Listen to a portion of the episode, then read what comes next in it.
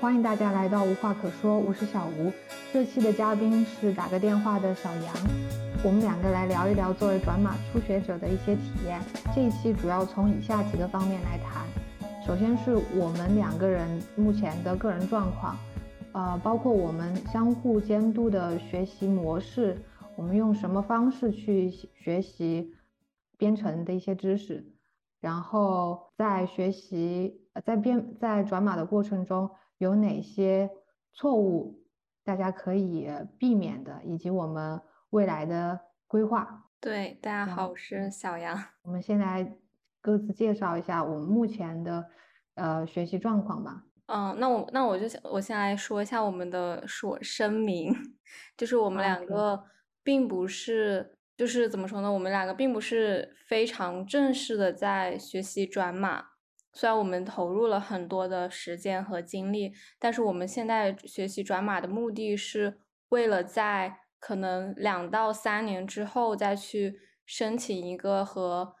嗯，计算机专业相关的专业硕士，还还有本科，然后我们想通过这个去在未来找到工作，所以我们目前的学习就是停留在一个非常基础的层面。然后我因为我发现大多数在社交媒体上看到的分享帖，都是作为一个已经转码成功的人来写的，或者是他转码失败的人写的一些经验帖，我很少看到就是。作为初学者，他们的一些心路历程，所以我还就挺想找小吴一起来聊一下，因为我们确实就是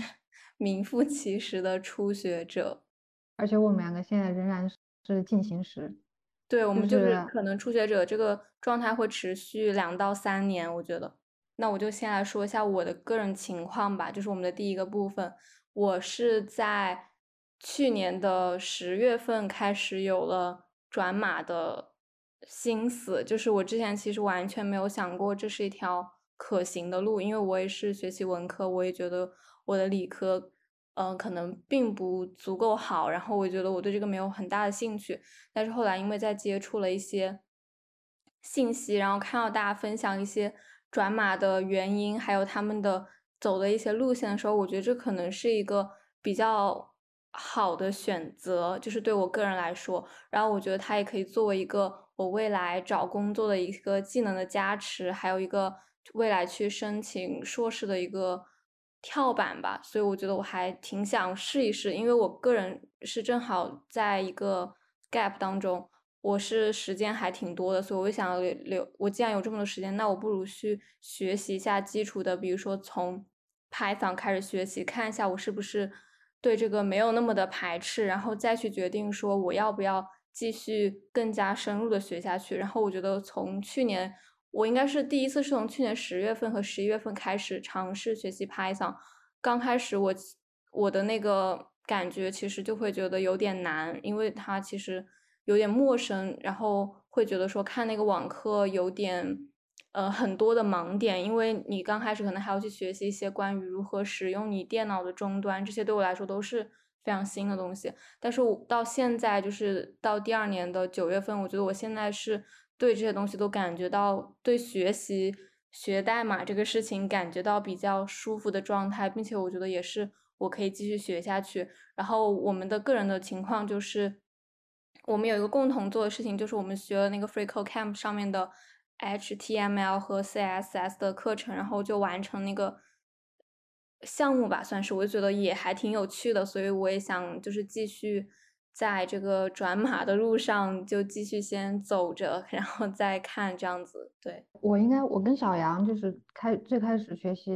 转码的时间应该是差不多的，也也是去年十月份左右吧。我我也是从 Python 开始，当时我是最开始我是在中国大学 MOOC。那个网站上找了一个 Python 的入门课，它叫 Python 语言设语言程序设计，然后它是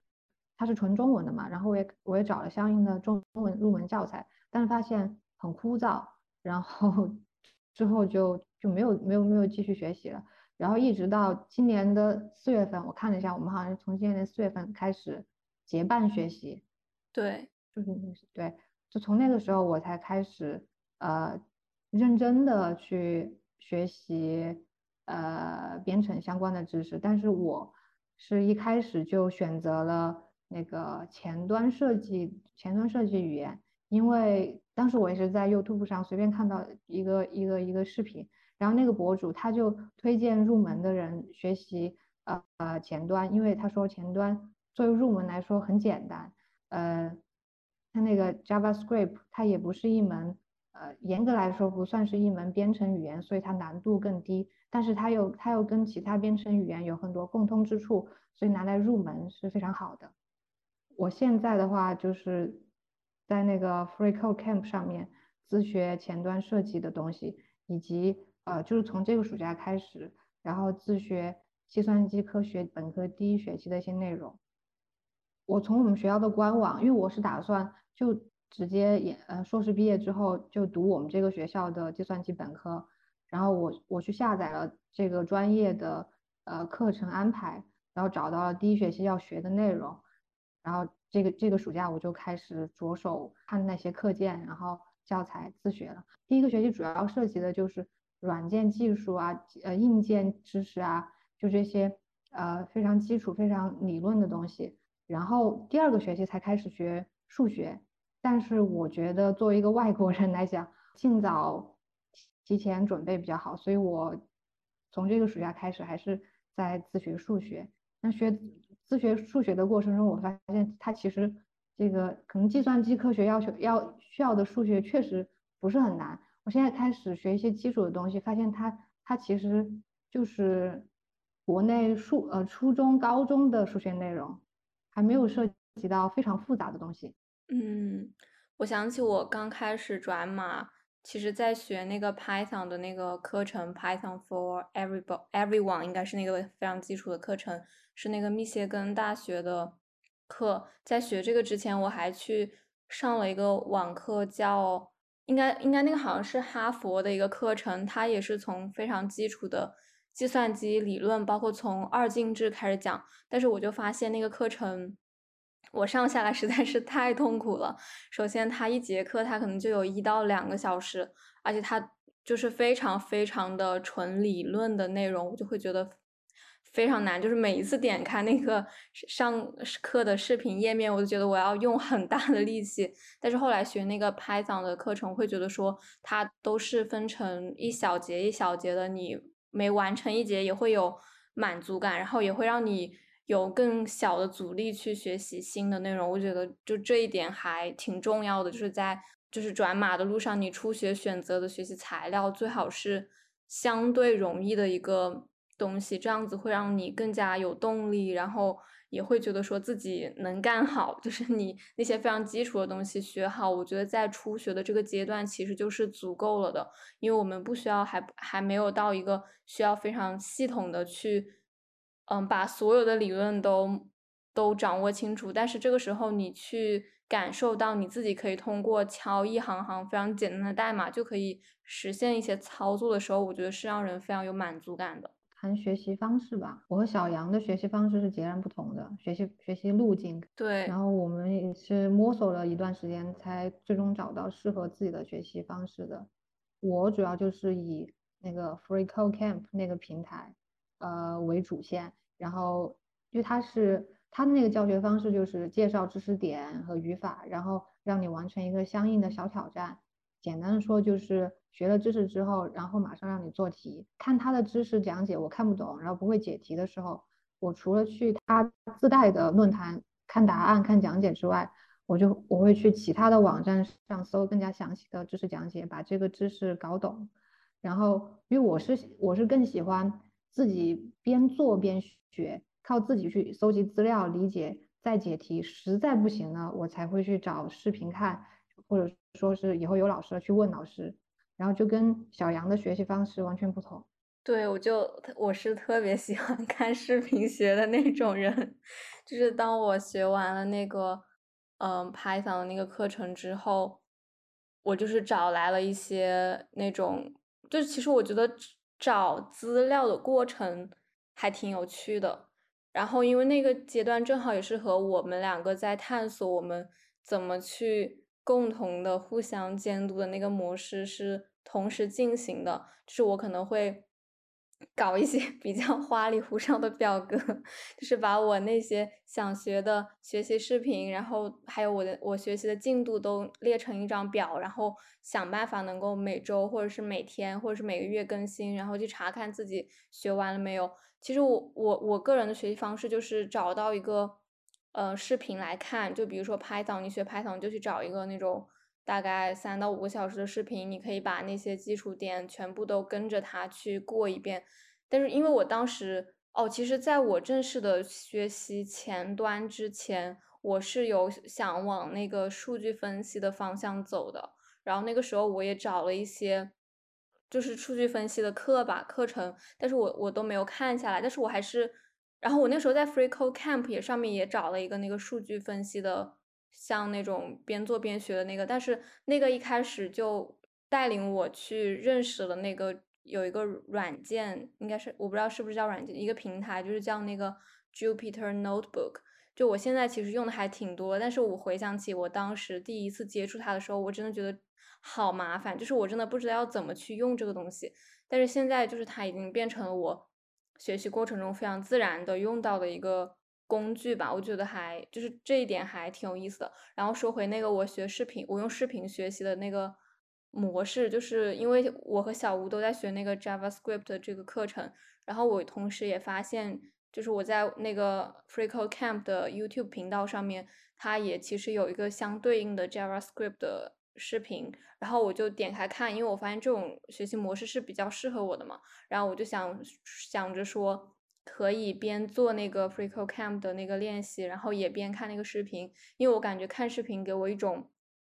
能把那些基础的知识点全部串起来的那种感觉，然后你也可以去停下来去思考一些东西的那种感觉。然后我其实就发现这个这个视频其实就是对应的那个我们都在做的那个。就是边做边学的那个，但是我觉得我看视频的时候，我就可以随时返回去。但是我可能在那个 FreeCodeCamp 那个页面去做一个一个小挑战的时候，我我就觉得我面对的是一个非常独立，然后已经很完整的一个单独的小挑战。然后我可能做了之后，我就很难再去回顾这些东西了。所以我会觉得视频的学习对我来说是比较有效的一种方式。然后我觉得这个东西也是非常的。因人而异，然后你肯定是要花时间去找到比较适合你的学习代码的方法。我觉得这一点，我觉得这一点还还挺重要的。对我现在基本上基本上是开两个网页，一个就是 FreeCode 那个网页，呃，做那个 JavaScript 题，然后第二个网页就是一个呃拿来搜这些知识点的知识类网站。我们应该会把这些，我们会把这些网站贴在 Show Notes 上面，然后。第三个，我就是会准备一个，就开一个呃文档，然后就做笔记。每次学习完了之后，我会再看一遍我做的笔记。呃，基本上就是我做的笔记，就是把我的理解写下来，而不是而不是写那个就是摘对，而不是摘抄知识点。我是把我的理解，要么是翻译成中文，要么是写成我自己能够读懂的方式。它其实就是。我做笔记不是为了我之后复习看，就是一个记录我理解的过程的这样一个笔记。对，我觉得这一点还挺好的。我之前我也上过那个视频课程，就是那个 Coursera 这个哦，Coursera，Coursera 对，Coursera 就 Coursera 上面有一个前端入门的课程，它前面讲那个 HTML、CSS、CS、CSS 的时我觉得讲的还挺清楚的。然后那个老师他的他那个上课的方式就是带着你去做一个做一个项目，相当于就是让你去让你去设计一个中餐厅的网站，它是一个交互性的网站。呃，后课程后半段就教你 JavaScript 的一些东西。但是我学到后面，我就我就发现这个老师他讲的很跳跃，有很多我光看看代码我看不懂，他有的代码他也不会跟你讲为什么会出现这行代码。然后做作业做的我就觉得很吃力，对，然后那个课程那个课程也是让我觉得我可能不太适合这种视频学习，因为那个老师我不能直接向他问问题，就是说，嗯，是的，那个课程也而且那个课程也挺老了，好像是二零一八年的，就是这种编程的东西都是日新月异，有很多技巧啊，很多网软软件网站的版本也一直在变。所以他之前讲的有的东西可能都不适用了。对，我想起了我之前学那个 HTML 看的一个视频的课程，我也是在那个 FreeCodeCamp 的频道上找的。然后我觉得我我我觉得他讲的特别细，我超级喜欢那个视频。但是那个视频其实也挺长，大概有十一个小时，就也花了我挺多时间去看。然后我大概是学习了两遍吧。然后我觉得我个人也是比较喜欢那个老师，因为我想觉得他。讲的就是让人就是很很容易理解，然后他有自己的网站，然后你可以去他的网站，然后去点击他的不同的，因为像 HTML、CSS 就是自己做网站的一个过程嘛，它就会有不同的项目包，然后你就可以点进去，然后你可以查看它的源代码。我就觉得就是就是一个资源配套很好的一个东西，就是它其可能不只有视频，它也会把它的，比如说它的那个。GitHub 的那个页面的代那些代码都给你一个链接，你就可以自己去看。然后他还会教你一些那种，我觉得是那种小方法吧，就比如说教你去看那个源代码，然后教你去怎么有一些什么便捷操作。我觉得就是有时候找到一个你喜欢，然后愿意去听他讲的老师也很重要，就是他教的东西能让你感兴趣，不会让你觉得无聊。然后我我就很容易。就是学下去，我觉得还挺好的。对，老老师很重要。如果你真的，如果你一定要跟着视频学，跟着老师学的话，找一个能把这些东西讲清楚、讲就是简单明了的老师很重要。是的，然后我觉得这个可以。对，那个我学到那个布尔值的时候，布尔值的时候，我有点搞不懂嘛，因为布尔，然后我就去 YouTube 上找视频，我找看到看到。十几个视频嘛，反正最后就找到一个印度博主的视频，他就 真的另辟蹊径，就讲得很清楚，一下子就明白了。就是 YouTube 上很多印度盖，他们讲这些东西讲的讲的很好。是的，我之前也就是嗯收藏过一个，也应该也是一个印度印度印度人他的 Python 的课程，就是非常非常简单，然后每个视频超级短，他就是比如说教你做一个嗯。每二十五分钟就从你电脑上跳出来提醒你应该休息的那样的一个小东西，我就觉得做这些东西就特别有趣，然后他讲的也很清楚，包括他那个视频还采用了一些拍摄的手法，就是他他有一个很长的阶梯，然后他可能站在阶梯的不同的地方，在用然后利用这些视觉的东西来讲来讲清楚一个概念，我觉得就是这些东西都让我觉得就学编程是一个。就是挺有趣的东西，就不像我以前那么刻板的认为它是一个很枯燥的一个我不会感兴趣的内容。然后我觉得这个就可以引到我们的想说的一点，就是英语的重要性，就是在学习编程的过程中。当然还有一个就是，嗯，翻墙。对，就是这个就是非常的重要，因为我就是你刚刚说那个布尔值是不是就 Boolean 啊？对，Boolean value。对，因为刚刚听你说，我都有点就是愣了一下，就因为我可能就是一直都是用英语学这些东西的，然后我就会发现，我再去试图找一些中文的解释的时候，或者是看一些那种文章的时候，我都会觉得特别的别扭，就是 我不知道为什么，就是我感觉我有点，我好像又读得懂，但是我好像又读不懂，然后我又发现，在中文的一些，可能也是我。曾经看到非常非常多的那个编程的入门的那种课程的广告，所以我就会对这个东西抱有一些抵触。包括我自己也买过一个什么零点九九元，然后去尝试一个学那个 Python，但是我觉得那个也是对我有有用的，就是它至少是在我一个非常非常非常非常初级的阶段，让我对这个东西有一定的了解，然后我才会去找那些英语的。就是英语的资料，然后那些视频，然后那些文章，就是包括你去，就是你在 Google 上 Google 上搜一个问题，你其实很快能搜到很多不同的答案。我觉得这些东西都是这种资源的丰富程度以及那些使用的便利程度，都是用中文来学习编程没有办法比较的一个等级吧。然后我觉得，如果你很想学编程的话，然后你首先就是先。也同时学好英语，然后如果实在是没有办法理解的话，有一个网站是那个什么 W 三 School 啊，对对对，这个它有它有中文版本，对它有中文版，然后也就是很很简单，就是它每都是分成一小块一小块的，然后我有时候搜问题答案的时候然后或者或者是搜一些基础的概念的时候，我我也会用到它，我觉得也还是一个挺不错的学习的方法，嗯。然后还有一个就是我之前有关注一个程叫程序员计划，员就是那个女字旁的员，他们有公众号，然后我也有看他们会定期的开一些 Python 的初学课，我觉得如果感兴趣想尝试一下的朋友可以去了解一下相关的内容，但是我还是觉得说用就是你不可避免的需要用到英语，尤其是你想要之后。学习一些更加深入的内容，然后去更加直接的学习。我觉得这就是你就不需要绕绕那么多弯路，因为中文的一些学习的内容都是从英文翻译过来的嘛。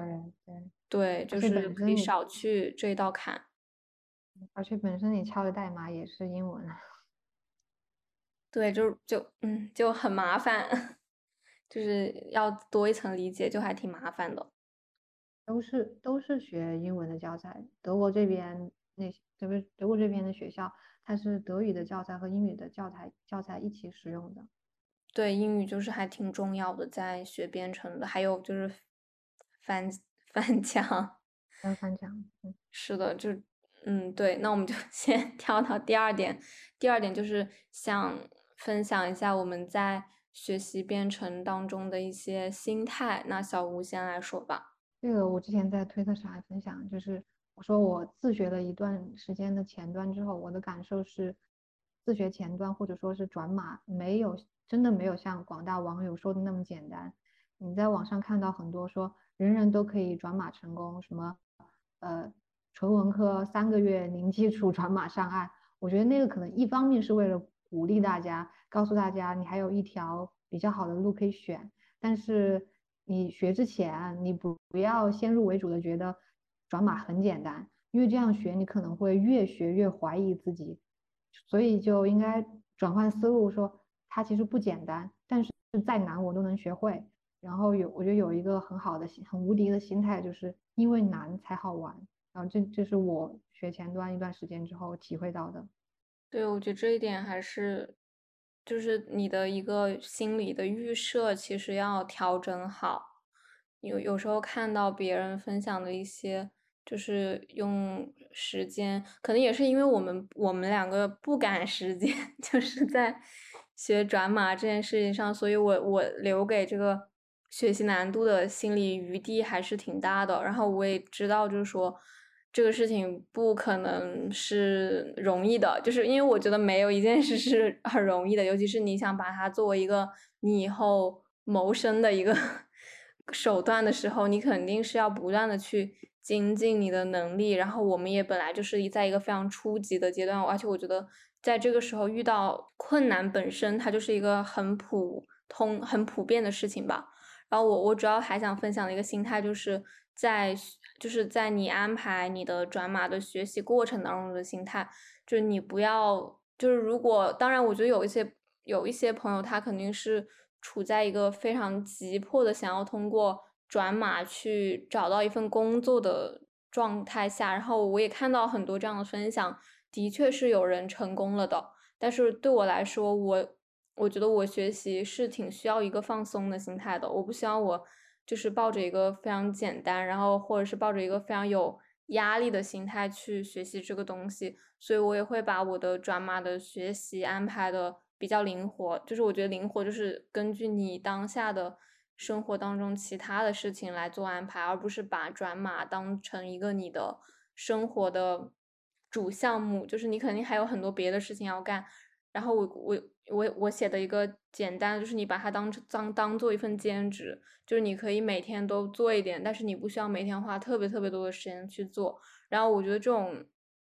学习的方式其实也涉及到我们涉到涉及到我们之后想讨论的一个，就是五转码过程中当中的可以说是五大坑吧，五大坑之一，就是说你在呃你的学习不断的被间断。我觉得就是你的一些小的间断是 OK 的，但是我觉得大的可能那些大的间断，其实你要去思考背后的原因，就是肯定是你心理上有某种抵触，或者是你会觉得它很难，你不想学。我觉得这个心态其实在我的学习过程中出现了挺多次的，但是我可能就通过一些别的方式让它调整了过来，就是就是抒发一些抒发一些你自己的压力啊，然后让你再重新回到这个学习的状态。因为我觉得在学习的，就是作为一个学习的人来说，你遇到困难真的是再正常不过，然后你遇到难题也再正常不过，而且你遇到的每个难题都可以是你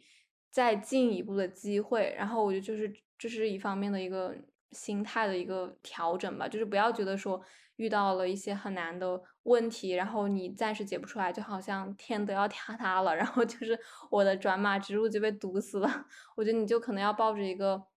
嗯，比如说你如果现在解不出来，你可以出去散个步再回来解啊，就是不需要那么急着去完成某件事情。对于学习某一某某一项新的技能，不要着急这个事情。呃，哎呀，就是就是我们就是我们中。国人的通病吧，我们就是做什么事情都很着急。这个东西要学会让自己放松，要学会让自己可以慢慢的学某一样东西，不要着急，犯了错也没关系，这是正常的。反正你学的过程中遇到困难啊，就要给自己这种正向的心理暗示，不要责怪自己，真的。对，我觉得这个，而且在就是任何情况下都适用吧，就是你。不管在生活中遇到的问题，还是其他的学习上面遇到的问题，然后我觉得这个可以转到我们的，就是第二板块的第三点，就是把转码当做一个兴趣，然后以及你是可以偶尔的放弃这个事情的。就我觉得，因为我们我我们两个是把这个学习代码、学习编程的这条路看作一个马拉松。就是，甚至是一个没有终点的马拉松。对，因为我们我们现目前我们是那种，就是不是让自己呃，比如说一年之内必须完全掌握前端的一些技能，然后找到工作。然后我们的目的是，嗯，通过自学入门，为了为了以后在正式的专业学习上更加轻松。我们是这样一个目的。然后通过专业学习之后再找到一份工作。就可能跟那些想通过完全通过自学然后找到工作的学习者有初衷是不同的，那可能我们对自己的要求就不同。嗯，是的，就是我们可能会根据我们的就是其他其他其他的安排来对我们的学习做进行一些调整，但是还是有一个大的原则，就是我们希望这个就是我们至少是一直在往前走的，就是我们不要。就是可以停，但是我们不要停太久。然后至于说就是找工作这个事情，我们都没有把它当做一个主要的目标，就是至少是这两三年主要的目标。虽然我个人是有想要说试着在我大四的时候去找一些这方面的工作，就是想来就是试一下看一下这些在实际情况中是怎么运用的，但是我还是没有把它当成一个我学习代码的一个理由，就是我还是把它当做一个。比较兴趣性质的，然后是自我发展的一个学习的东西。然后我觉得这个技能本身就是学起来也是很有意思的。比如说用就是自己制作网站，然后去看别人怎么制作网站，然后你自己去做一些这个东西，也是可能对我们未来的一些想要做的事情是有帮助的。就是不仅仅是停在找一份工作，然后就成功了。当然，我觉得有些人确实是把这个。转码找到一份工作当做一个成功的一个标准吧，我觉得这个也是 OK 的。但是我们更想讨论的是，在这种成功之前的这这些部分当中，我们学习过程当中的一些心态的调整啊，以及我们的一些遇到的问题啊这些方面来分享。我们刚才说了这么多，其实发现我们现在我们是我们两个都是从就是了解或者学了一点 Python，然后转到另外一门语言。我们要避免的一个错误就是。不停的更换学习的编程语言，作为初学者来说，最好你就坚持把一门语言学学会、掌握好了之后，再去学其他的。然后最开始入门的时候，我们就选一门比较简单的语言来学习，就比如说学习前端编程的语言，或者是学习 Python。然后在这个语言学会了之后，再去学一些比它难度更高的。是的，我觉得这个。嗯，就是这个不停的在很多语言之间犹豫不决，其实是一个我当时还挺纠结的事情。我记得我也有跟你提过，我到底是要 选择就是 Python，然后后来再继续学那个 SQL，那个走那个数据分析的方向，还是走前端的这个方向。我发现我当时的心态可能就是有点急，就是我我有一种非常想要确定下来一条非常明确的路在面前，然后我再去走，再去往前跑。但是我现在会觉得说。嗯，我也并没有觉得我之前学那个 Python 就是浪费了。就是虽然我现在也在学前端嘛，我主要也是想要学前端，但是我觉得学习的 Python 的那些东西，也包括我现在有一个很大的学习编程的一个很大部分，其实也是建立在 Python 这个语言上面的。我觉得学习 Python 就之所以那么多人就是以这个 Python 作为一个起点，确实有它的原因。虽然我当时初学的时候会觉得它很。难很陌生，但是我觉得到现在我会觉得它其实是相对来说很好学的一门语言，因为我们都在学那个 JavaScript，然后会学它的一些语法嘛，然后我就会发现它相比于 Python，它确实是要复杂一些。就比如说在执行不同的指令的那个，就是比如说 print，它可能就什么 console 点 log，就是这些东西是要相对来说复杂，但是同时他们又有很多。共同共通的地方，就比如说那个什么，呃，它的一些逻辑是一样的。我觉得就是学习一门语言，其实不仅仅是在学习它表面的一些，嗯，比如说它 print 那些非常基础的功能，也是在对对对，也是在学习它就是编程这个本身它的一些逻辑。就是你作为一个初学者去感受这个计算机它是怎么运作的，我觉得就是这一点是可以在。学习一门语言的过程当中感受到的，然后你学习到的这些东西也不会说是一个白费的。然后我觉得更多的这个不不要不停的跳跃，是指你不要就是在过多的去纠结和犹豫，或者是去过于频繁的去转换你的学习方向，因为你学习一门语言肯定是要一定时间的，然后要给自己留足这些时间去完善，包括。我我觉得我就是要可能要学习很久拍档就是一直学一直学，然后再自己去再去做一些项目这样的，我觉得就嗯还挺好玩的这样子。我们讲基于项目的学习，基于项目的学习，其实 FreeCodeCamp 这个网站它的设计思路就是基于项目的学习，对，没有，它每每让你它它。每一个小挑战其实就相当于一个小项目，然后你整个大的课程学完之后，它会让你做一个项目，就是让你自己要出品一个东西，所以这个可能就是一个基于项目的学习。你的学习的最终目的是为了完成一个项目，或者是说你做项目边做边边学东西，是是这个思路，而不是。而不是对光秃秃的，然后先把那些理论什么一通全部学完。对，我觉得就是你能够非常直接的看到你写的代码能成为一个什么东西，是项目制学习的一个很大的好处。像我们学那个 FreeCodeCamp 的那个 HTML 那个课程，它最后就会有几大网页要你去自己的设计。我觉得这个这种就是能够让你去调用起来之前学习的一些内容，然后包括你如果遇到了一些困难，你可以自己去。就是用搜索去解决这些问题，这也都是你在独立的面对一个项目的时候可以去锻炼的一些能力吧。而且我之前最开始看很多人推荐这个是是说，因为可以把这个写到简历上。我觉得如果从这个方面来考虑，其实也是很不错的一个选择。就是你的项目可以就是直接呈现给别人，包括我们做那个网页的时候，其实也有做一个就是个人的网页的展示吧。然后我我之前看那种，嗯，别人分享转码的思路，就是，嗯，分享如何通过转码去申请一个，嗯，硕士，就是美国那边的硕士，或者去申请一份工作，就是你最好是可以，就是设计一个你自己的网站，然后把你做的那些项目全部都放上去，然后就是就是用这种方法去体现自己学过的那些东西，包括我在上那个。呃，那个课程的时候，就也会考虑说，把我那些写过的代码都，